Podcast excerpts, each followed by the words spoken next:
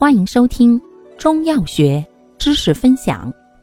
今天为大家分享的是活血化瘀剂中的丹七片。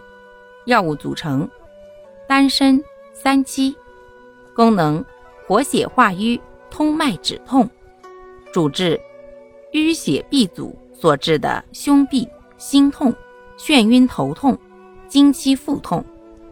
方义简释：药简工专。注意事项：一、孕妇、月经期及有出血倾向者慎用；二、在治疗期间，心绞痛持续发作，宜加用硝酸酯类药物；三、若出现剧烈心绞痛、心肌梗死，应及时救治。感谢您的收听，欢迎订阅本专辑。